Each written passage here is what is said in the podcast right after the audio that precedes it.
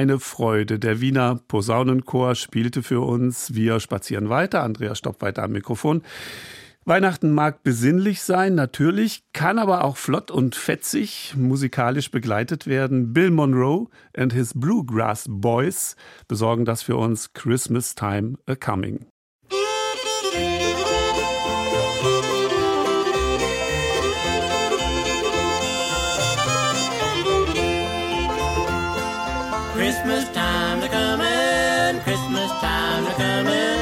Christmas time to coming, and I know I'm going home. Snowflakes are falling, old homes are calling, tall pines are humming, Christmas time's a coming. Ain't you hear them bells ringing, ringing, Georgia, oh, hear them singing. When it's snowing, I'll be going back to my country home. Christmas time's a coming, coming, Christmas time's a coming,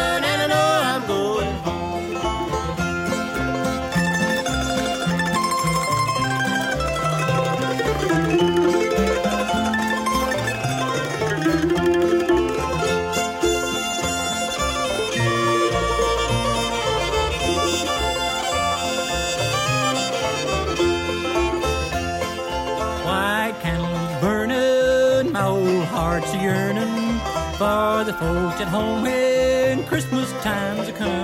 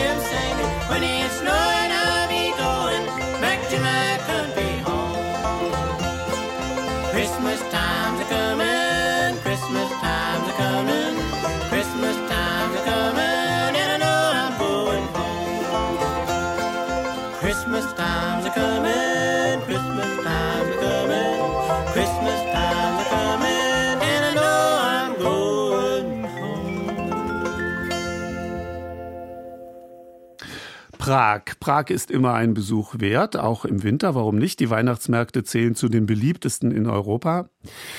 Sie sind vor kurzer Zeit eröffnet worden. Verkauft wird dort viel Handwerkskunst, zum Beispiel die traditionellen tschechischen Marionetten. Diese sind vor einigen Jahren zum immateriellen Weltkulturerbe der UNESCO erklärt worden. Vor rund 100 Jahren erblickten die berühmtesten tschechischen Marionetten das Licht der Welt. Wer ist es? Spabel und Hurwinek.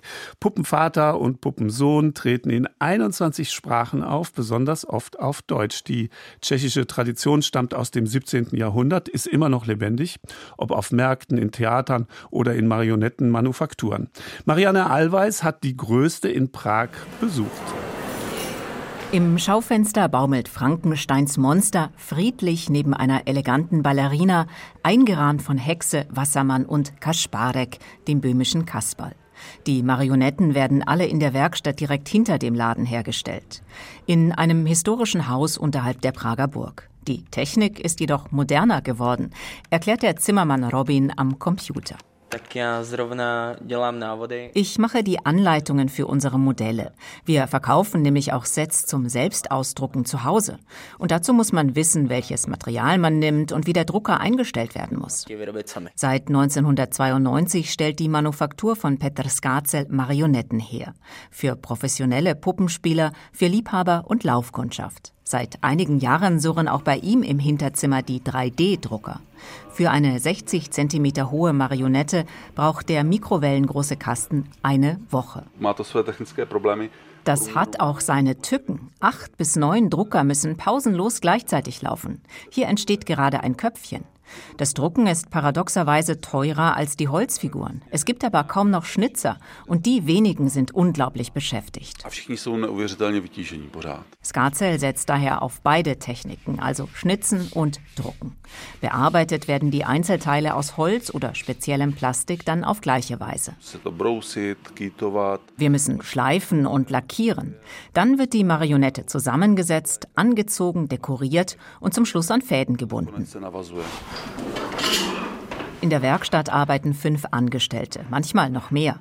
Damit gehören sie zu den größten Marionettenmanufakturen der Welt, sagt Skazel.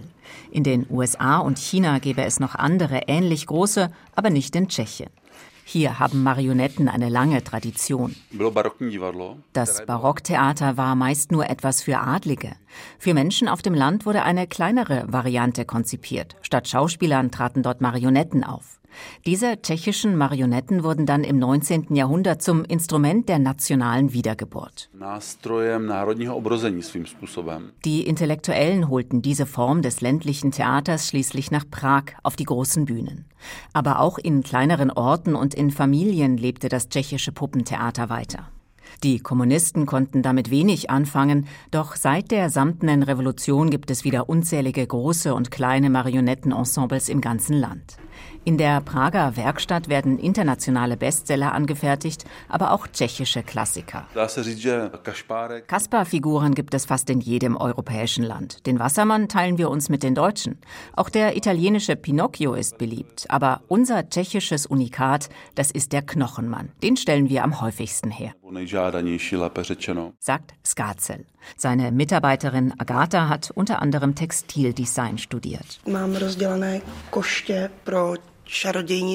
Ich arbeite gerade am Besen für die Hexe aus dem Film Der Zauberer von Oz. Das ist ein besonderer Besen, den ich aus verschiedenen Stoffen herstellen muss, damit er exakt aussieht wie in dem Film. Das Gestalten sei eine Kunst, genau wie die Mechanik, erklärt der Marionettenfan Skazel und greift sich eine Affenpuppe. Ein Kunde in Deutschland hat sie bestellt, ein Leierkastenspieler. Der Affe kann mit den Augen zwinkern, die Augenbraue heben und er hat noch ein Gadget, aber das ist kompliziert. Er kann den Hut heben. Ich liebe diese Verbindung von Schönheit und Funktionalität.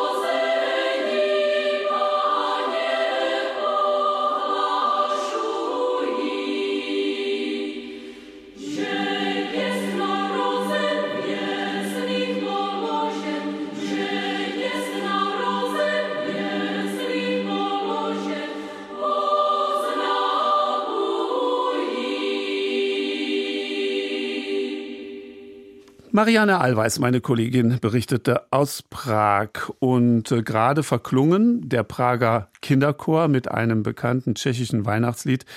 Das wurde dann später ins Deutsche übersetzt als Kommet, ihr Hirten. Jetzt aber geht es in den Regenwald. Der Nyungwe Nationalpark in Ruanda ist der größte zusammenhängende Bergwald in Ost- und Zentralafrika.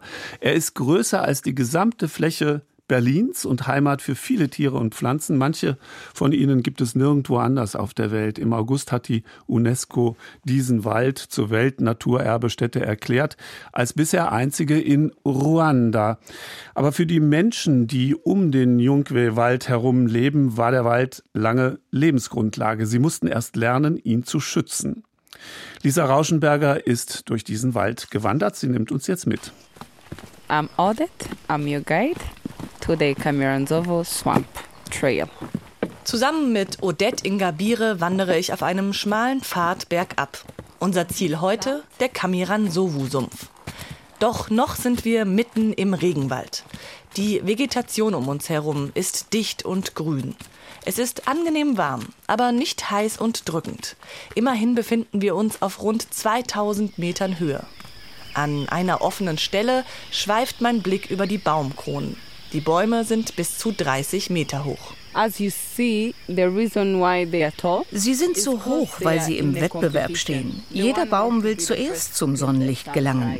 Jede Pflanzenschicht hat einen Lebensraum, wo sie gut überleben kann. Die Flora des Regenwalds gleicht Stockwerken eines Hochhauses. Die höchsten Bäume bilden ein dichtes grünes Dach und lassen nur wenig Sonnenlicht für die kleineren Pflanzen durch. Die Pflanzen im mittleren Stockwerk haben große Blätter, um so viel Sonnenlicht wie möglich aufzufangen.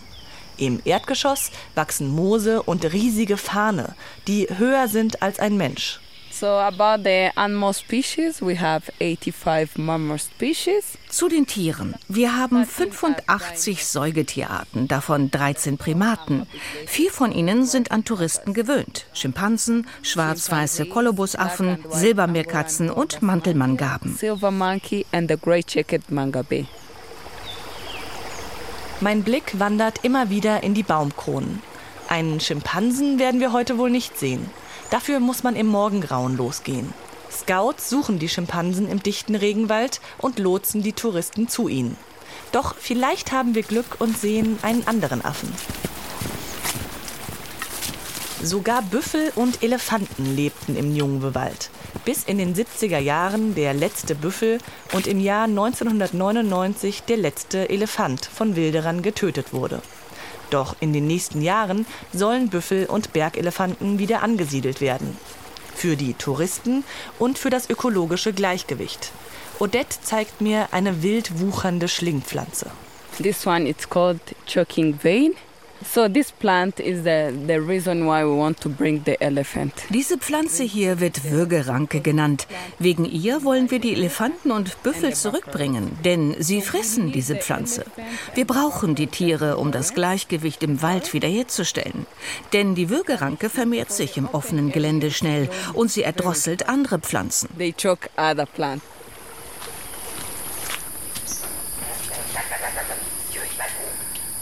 Odette bleibt stehen und horcht. Auch ich höre es. Da zetert jemand durchdringend. Ein Affe? Ich suche die Baumwipfel mit den Augen ab. Aber Odette schüttelt den Kopf. Das Gezeter kommt von einem Vogel.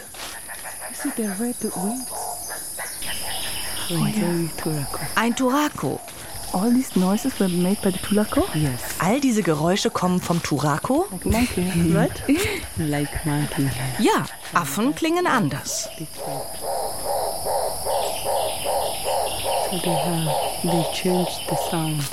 Odette zeigt nach oben. Im dichten Blattwerk kann ich einen großen, knallblauen Vogel sehen. Ein Turako. Die prächtigen Vögel leben im südlichen Afrika. Es gibt sie in fast allen Farben des Regenbogens. Blau, Rot, Grün oder Lila. Wir folgen weiter dem Pfad und verlassen den dichten Wald. Vor uns liegt der Kamiransovu-Sumpf.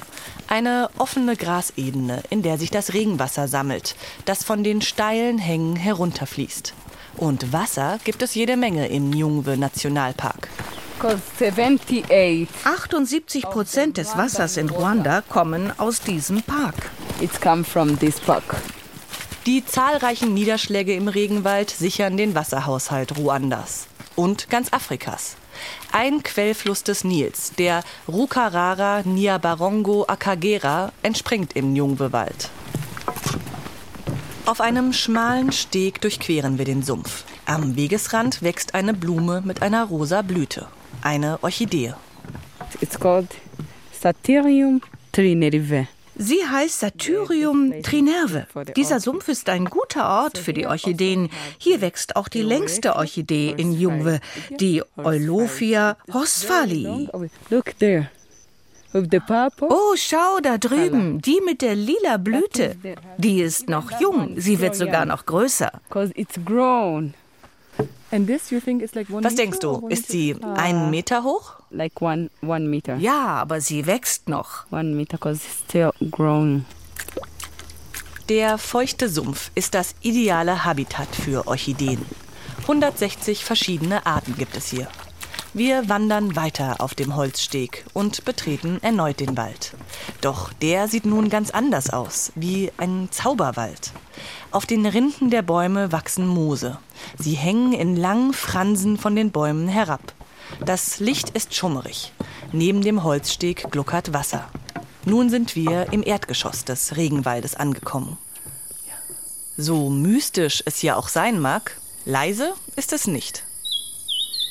Der Gesang der Zikaden und Vögel ist der Hintergrundsound des Njungwe. Odette kennt sich gut im Njungwe-Wald aus. Sie ist im Dorf Gisakura am Rande des Waldes aufgewachsen. Sie erklärt mir, welche Pflanzen die Einheimischen traditionell benutzt haben.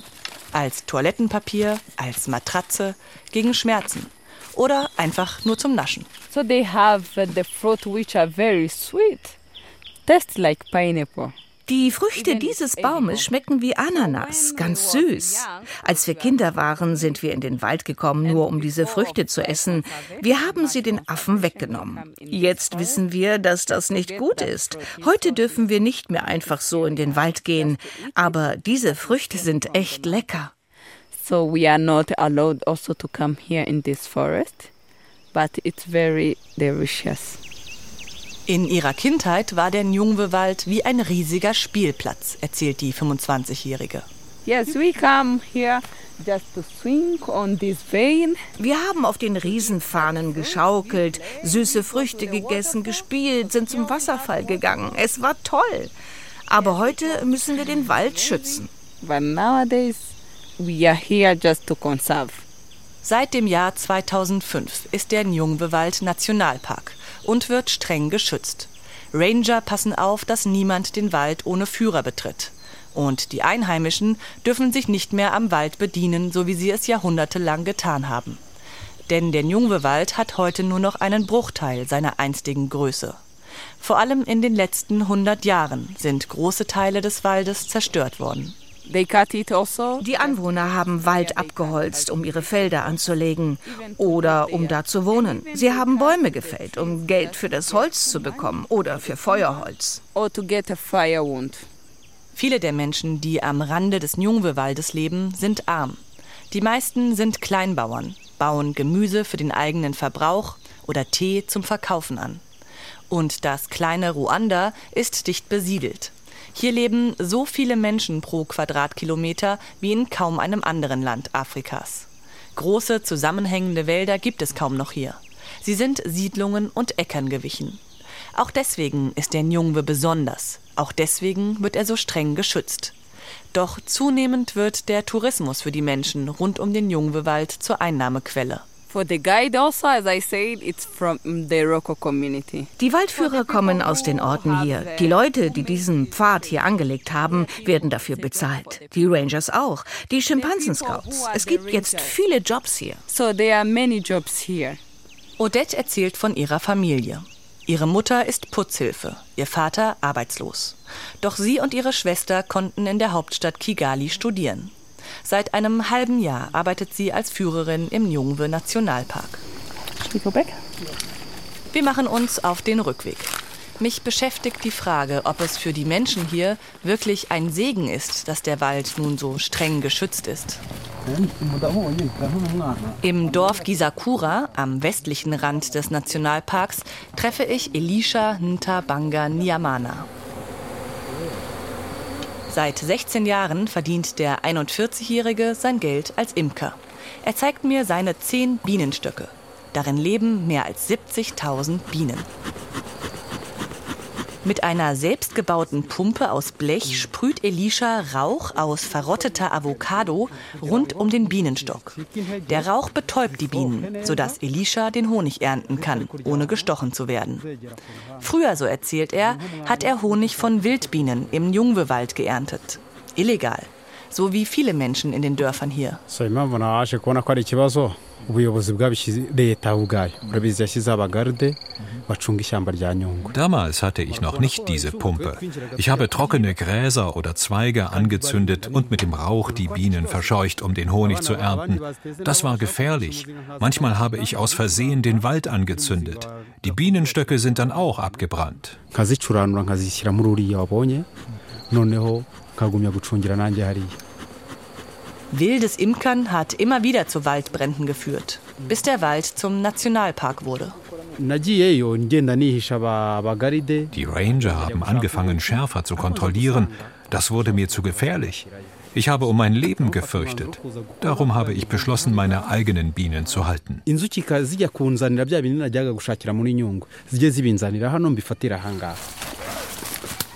Es hat Jahre gedauert, bis Elisha die zehn Bienenstöcke zusammen hatte.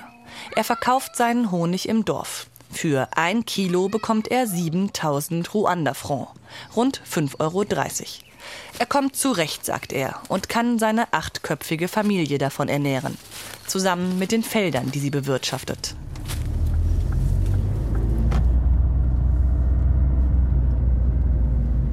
Am nächsten Morgen fahre ich auf der einzigen Straße im Nationalpark quer durch den Regenwald. Mich beschäftigt, was Elisha erzählt hat. Für die Natur ist es wichtig, dass der Wald streng geschützt wird. Doch für manche Einheimische bedeutet es, dass sie den Wald nicht mehr nutzen können, so wie sie es jahrhundertelang getan haben. Ich bin mitten in Gedanken, als ich die Affen sehe. Eine Gruppe Anubis-Paviane genießt die Morgensonne, mitten auf der Straße. Es sind sicher 15 Tiere, darunter drei Babys, die drollig herumtoben. Die grauen Affen schauen mich desinteressiert an und trotten dann ganz allmählich auf die andere Straßenseite. Völlig unverhofft bin ich also doch noch zu meinen Affen gekommen.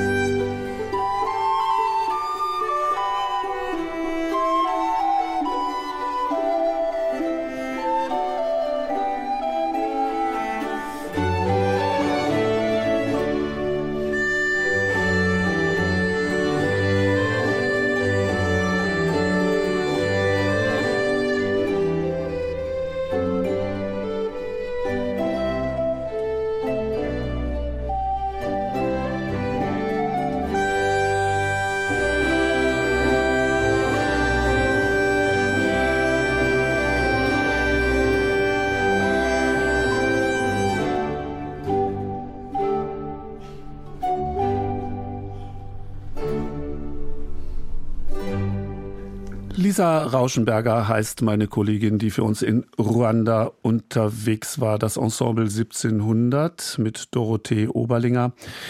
Sie spielten uns aus Corellis Concerto Fatto per la notte di Natale die Pastorale. Diese Melodie beruht auf einem süditalienischen Weihnachtslied. Für Taucher ist die kleine Karibikinsel Bonaire ein Mekka und gehört zu den besten Spots weltweit. Bonaire gehört als Überseegebiet zum Königreich der Niederlande, liegt neben Curaçao und ist die zweitgrößte der ABC-Inseln vor der Küste Venezuelas. Diese Insel hat neben ihrer Unterwasserfauna aber auch noch eine zweite Besonderheit zu bieten. Sie ist die letzte Insel der Karibik, auf der noch im großen Stil Salz produziert wird. Nikolaus Golsch hat sich für uns auf die Spur des Salzes begeben, die auch ihre Schattenseiten hat. Seine Koordinaten 12 Grad, 11 Minuten Nord, 68 Grad, 15 Minuten West.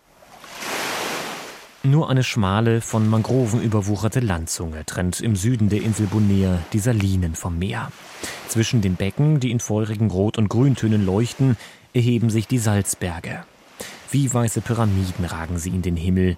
Die winzigen Kristalle glitzern in der karibischen Sonne. Die Salzberge sind neben den üppigen Korallenriffen die Wahrzeichen der Insel. Bonairs Tourismusmanager Rolando Marin rechnet vor, dass die Salzgewinnung alleine 13 Prozent der Inselfläche einnimmt. The southern part is very flat. Der südliche Inselteil ist sehr flach, deswegen nutzen wir das ganze Gebiet, um Salzwasser von einer Saline in die andere zu pumpen. Damit geht der Prozess der Verdunstung schon los. Das Wasser wird salziger und salziger, jedes Mal, wenn wir es von einem Feld ins nächste pumpen. Wir nutzen etwas sehr Schönes dafür, nämlich Windmühlen. Die pumpen das Wasser von Feld zu Feld bis zur letzten Saline, wo es endgültig zu reinem Salz wird. Der ganze Prozess dauert acht Monate. Monate. Nach acht Monaten ist aus Meerwasser Salz geworden.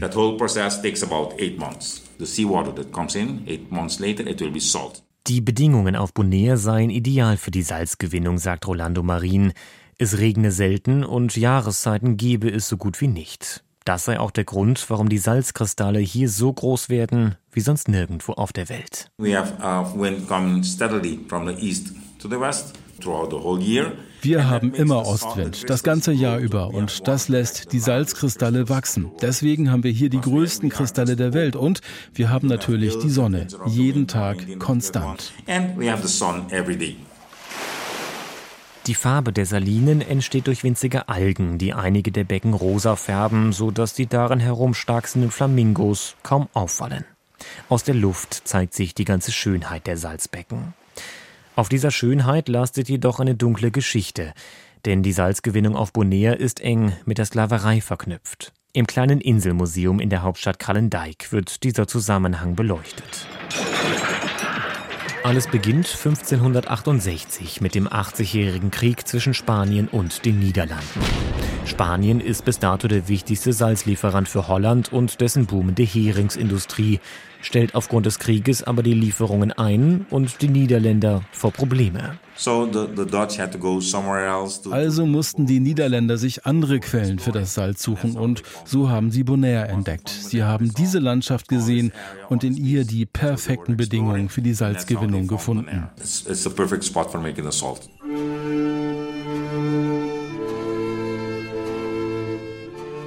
1633 nehmen die Holländer das bis dato karge Bonaire von den Spaniern in Besitz und bauen genau wie auf anderen Inseln die Salinen aus. Das einst als nutzlos verpönte Eiland rettet nun den nordeuropäischen Heringsfischern ihr Geschäft. Bonairs Salinen erweisen sich als Goldgrube, vor allem durch die Einbindung in den Dreieckshandel mit afrikanischen Sklaven. In Europa brechen mit Wein, Waffen und Textilien beladene Schiffe gen Afrikas Westküste auf und geben den Startschuss für ein lukratives Geschäft. Sie haben Europa mit den Waren verlassen und in Afrika dann Sklaven auf die Schiffe geladen. Diese in die Karibik verschifft und dort verkauft. Dort wurden dann die Schiffe wiederum mit Salz beladen, das dann zurück nach Europa ging als wichtiges Gut. Das war das sogenannte goldene Dreieck. Die Hütten, in denen die Sklaven auf Bonaire gelebt haben, stehen noch heute am Strand. Niedrige Häuser, kaum größer als eine Hundehütte, nebeneinander aufgereiht und mit hartem Steinboden. Sie zeugen von Leben und Leid der Salzsklaven und prägen die Geschichte der Insel bis heute, sagt Rolando Marin, der seit Kindheitstagen auf Bonaire lebt. Die Salzexporte von Bonaire aus schwanken im Verlauf der Geschichte stark. Den Höhepunkt erreichen sie zwischen 1837 und 1839. 29 Jahre später wird die Sklaverei auf Bonaire abgeschafft und die Salzgewinnung ist von da an nicht mehr länger lukrativ für die Niederländer. Die Salinen werden verkauft, viele Sklaven bleiben als Arbeiter auf der Insel. Heute produziert das US-Unternehmen Cargill jedes Jahr rund 500 Tonnen Salz auf Bonaire. Es wird vor allem in die USA exportiert. Bonaire ist die letzte der karibischen Inseln, auf der die Salinen noch in Betrieb sind. Auf allen anderen wurden sie mittlerweile stillgelegt. Wie steht es um die Zukunft des Salzes? In der Hauptstraße von Krallendijk treffe ich einen älteren Mann, der Meersalz an Passanten und Touristen verkauft. Er will nicht ins Mikrofon sprechen, aber zu erzählen hat er trotzdem einiges. Sein Geschäft habe er bereits geschlossen, erzählt er. Er sehe keine Zukunft mehr. Er sagt, die Regierung plane, die Salinen zu schließen und das Gebiet im Süden trocken zu legen, um dort neue Hotels zu bauen. Das Salz sei die Seele der Insel, aber es habe heute keine Lobby mehr. Auch weil die Geschichte dunkel sei und schwer auf der Gemeinschaft laste. Ich frage Rolando Marin danach. Er wiegelt ab. Um, no, it's to be difficult actually to. Nein, es wäre schwierig, diese Landschaft in ein Hotelgebiet umzuwandeln. Wir haben da nur Wasser und es wäre sehr schwierig, daraus eine trockene Gegend zu machen. Warum sollte man? Hotels wird man eher in einer trockeneren Gegend der Insel bauen. Ich denke, dass das Salz hier eine Zukunft hat. I think the future of salt will be will be Bonaire und sein weißes Kristallgold, eine Insel und ihr bis heute wichtigstes Exportgut. Es ist das letzte Überbleibsel der karibischen Salzgeschichte.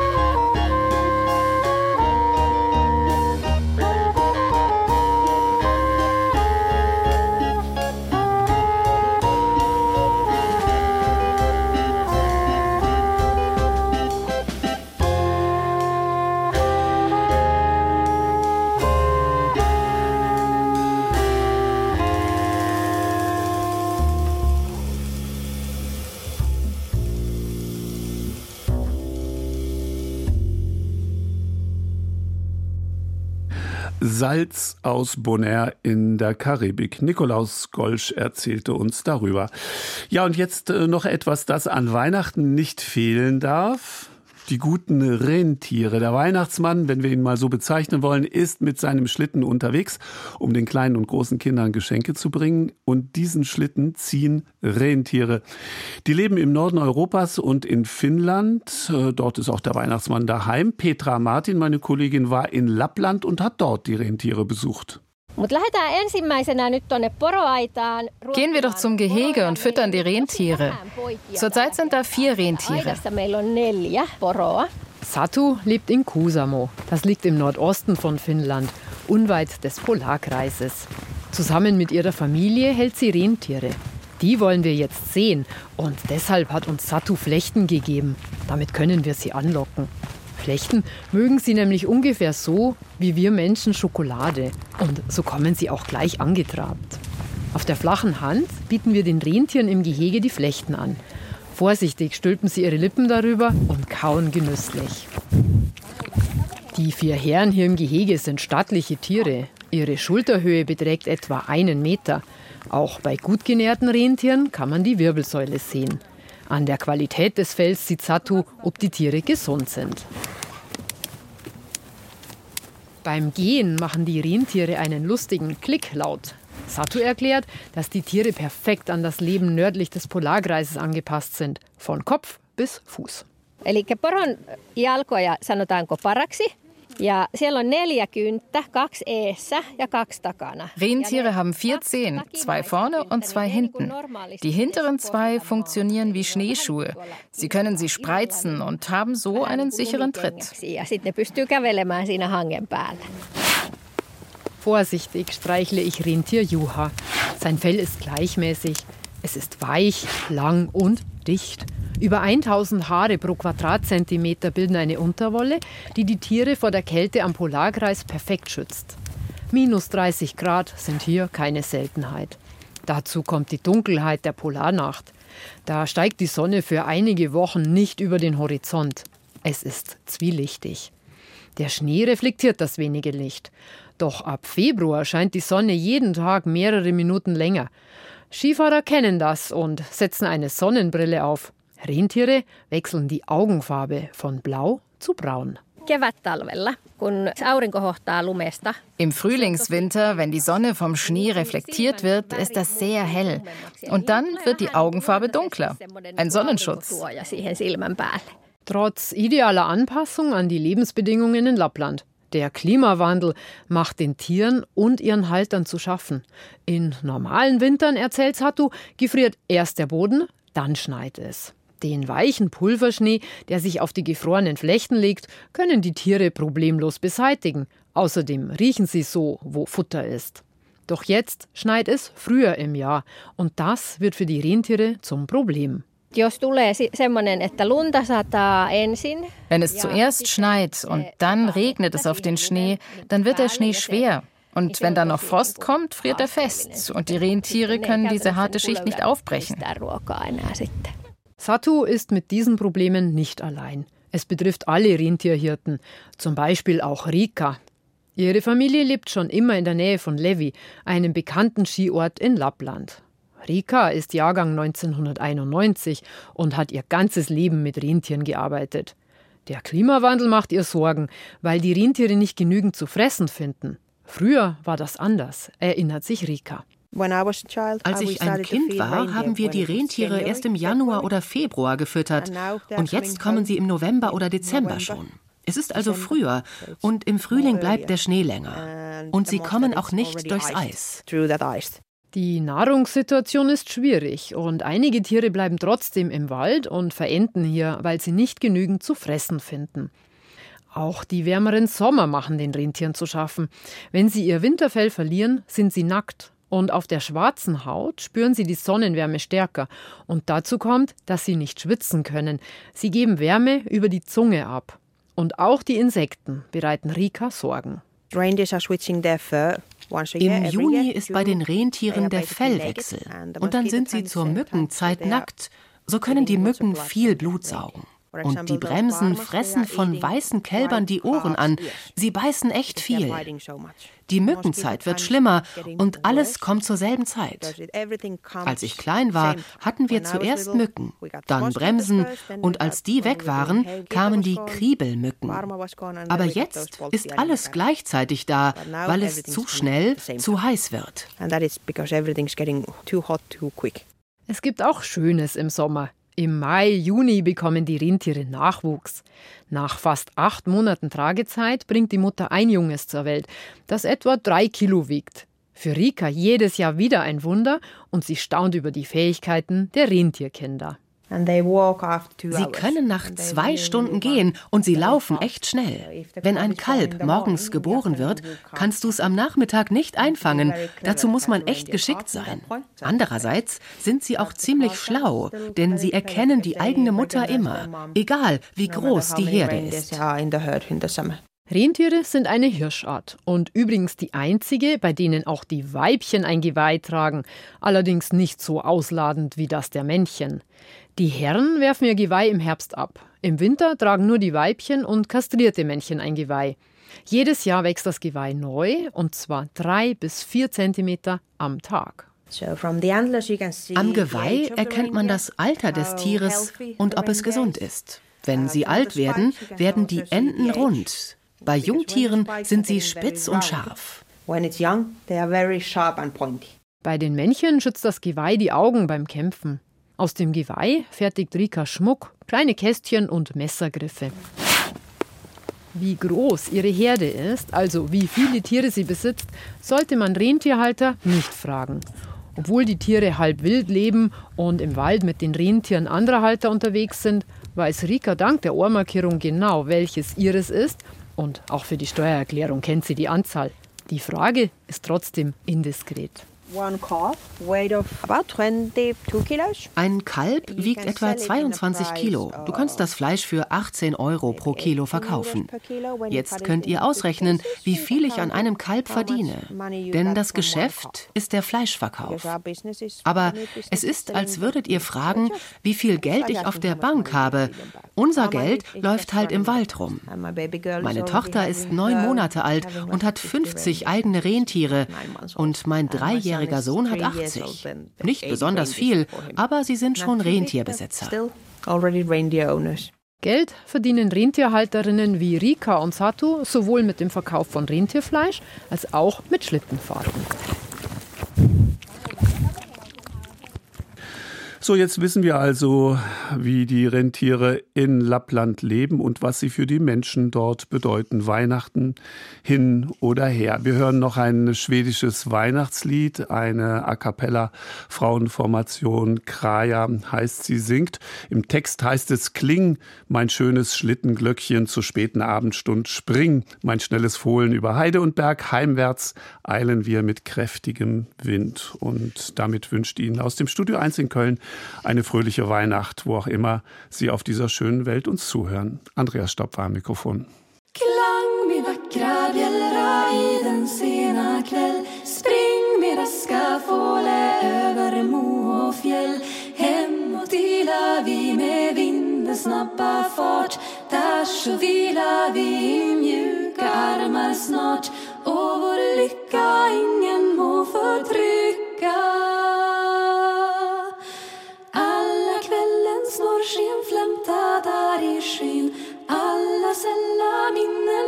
minnen för min syn Slang gradbjällra i den sena kväll. Spring min raska fåle över mo och fjäll. Och vår lycka ingen må förtrycka. Klang min vackra bjällra glatt i kvällens ro. Spring min raska fåle över fjäll och mo. Första morgonstrålen randas i vårt hem. Alla skogar små le och vi le åt dem. Om vi stjälpa det kan ingen hjälpa. Syns ett ljus ej glimma i den mörka deld? Är det hemmets skimmer eller stjärnan stjärnans klang? Gravbjällra glatt i kvällens ro. Spring min raska fåle över shall body.